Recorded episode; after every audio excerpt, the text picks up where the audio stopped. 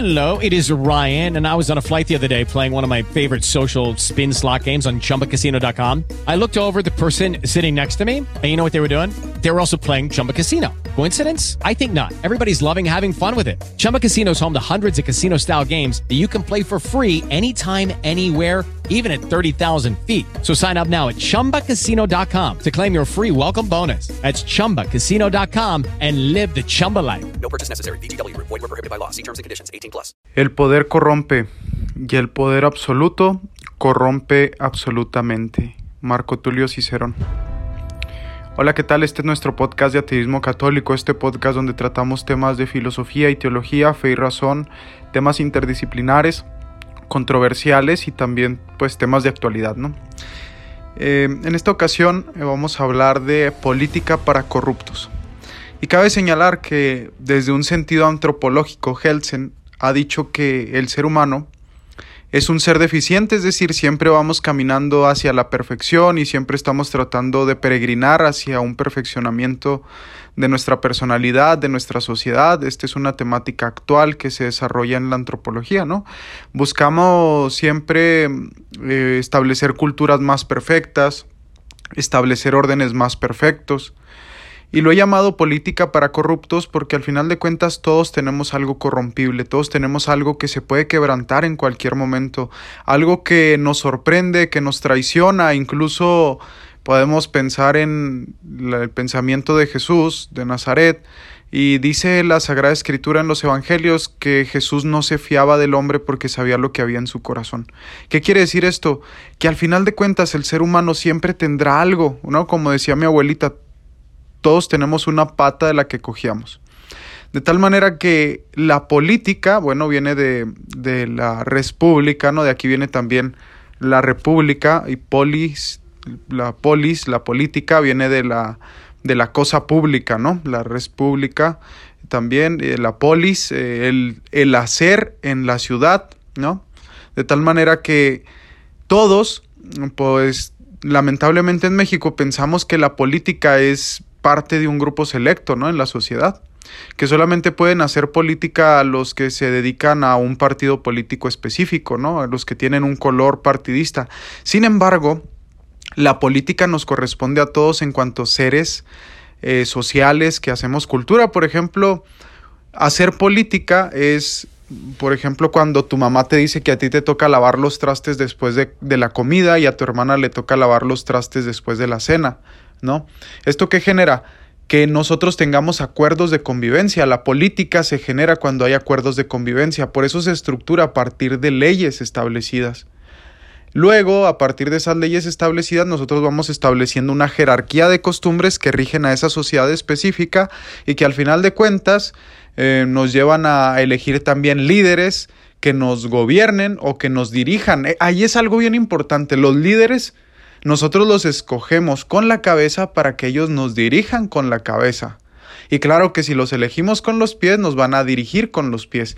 De tal manera que tal vez nosotros, si hacemos un pensamiento más crítico de la política, es decir, si yo pienso que yo puedo hacer política desde mi pensamiento, desde mi, desde mi postura personal, desde mis valores personales, entonces quiere decir que yo voy a elegir con mayor tiento y con mayor sensibilidad qué me compete, ¿no? Y qué es lo que a mí me toca eh, en beneficio no solamente propio, sino en un bien común o en un distributismo, ¿no? Como dirían los de la tercera vía. Pero bueno, sin perdernos del tema, en realidad, eh, bueno, los filósofos antiguos, especialmente Sócrates, Platón, Aristóteles, que desarrollan hablar de la política en la antigüedad, en la antigua Grecia, decían que la persona que era mejor gobernante o que podía llegar a ser mejor gobernador era el filósofo porque se constituía como sabio.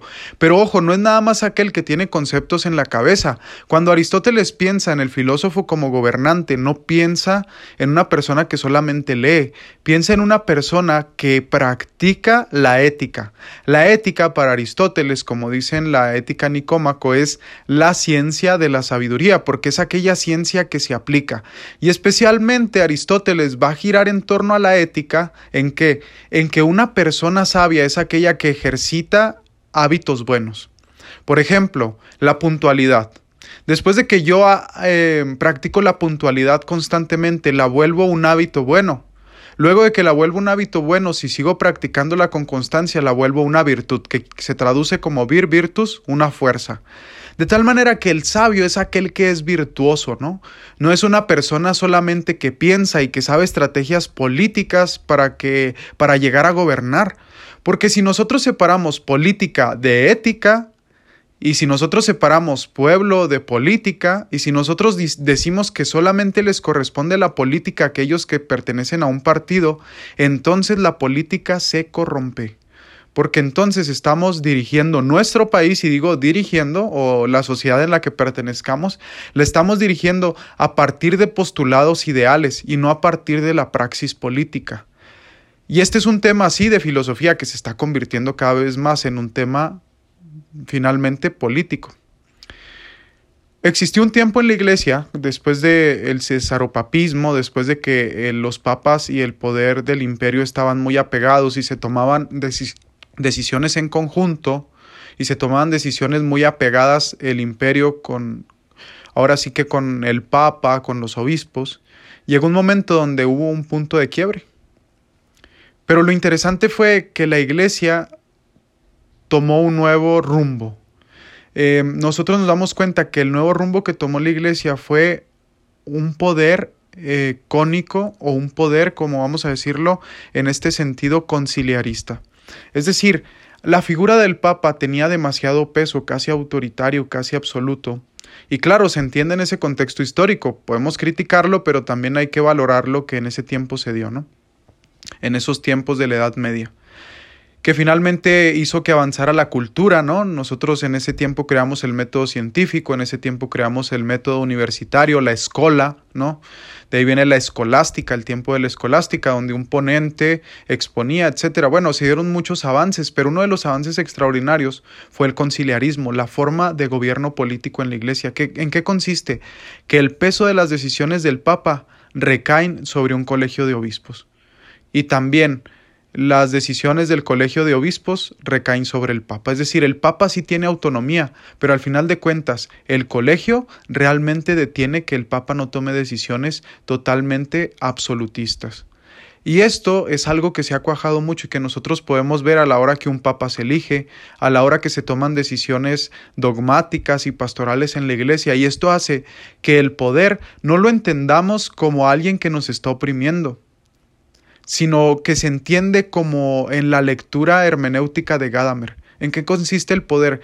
Que alguien me delega poder para poder ejercerlo. Es decir, no se trata de alguien que me está mandando, sino alguien que me está dando del poder que él podría ejercer, me lo delega para que yo lo pueda ejercer con responsabilidad. A esto se llama obediencia.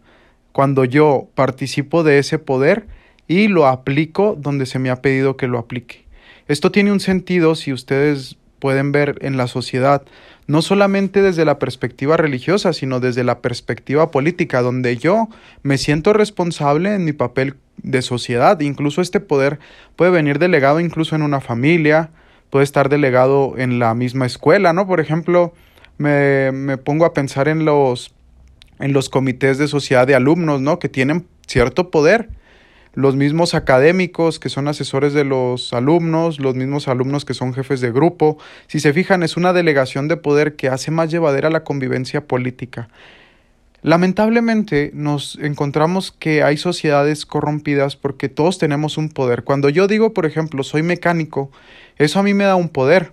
Cuando yo digo soy sacerdote, eso a mí me da un poder de referencia.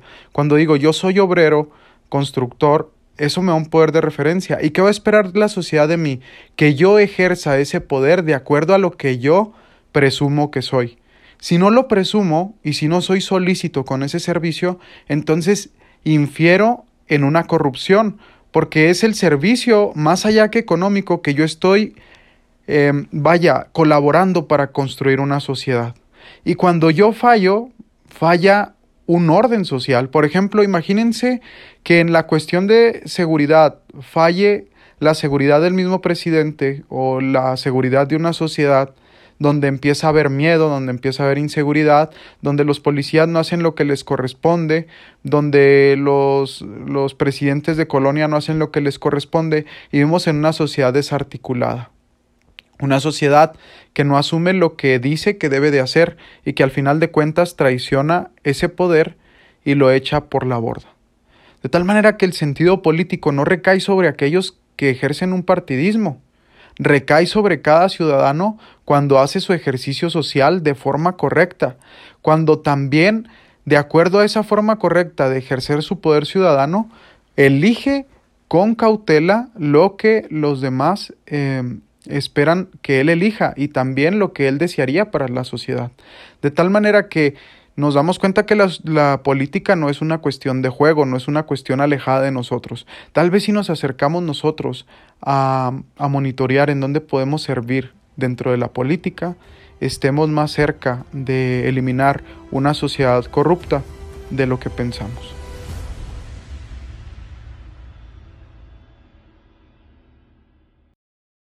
Guys, it is Ryan. I'm not sure if you know this about me, but I'm a bit of a fun fanatic when I can. I like to work, but I like fun too. It's a thing. And now the truth is out there. I can tell you about my favorite place to have fun Chumba Casino. They have hundreds of social casino style games to choose from, with new games released each week. You can play for free anytime, anywhere and each day brings a new chance to collect daily bonuses. So join me in the fun. Sign up now at ChumbaCasino.com. No purchase necessary. VGW. Void were prohibited by law. See terms and conditions. 18 plus.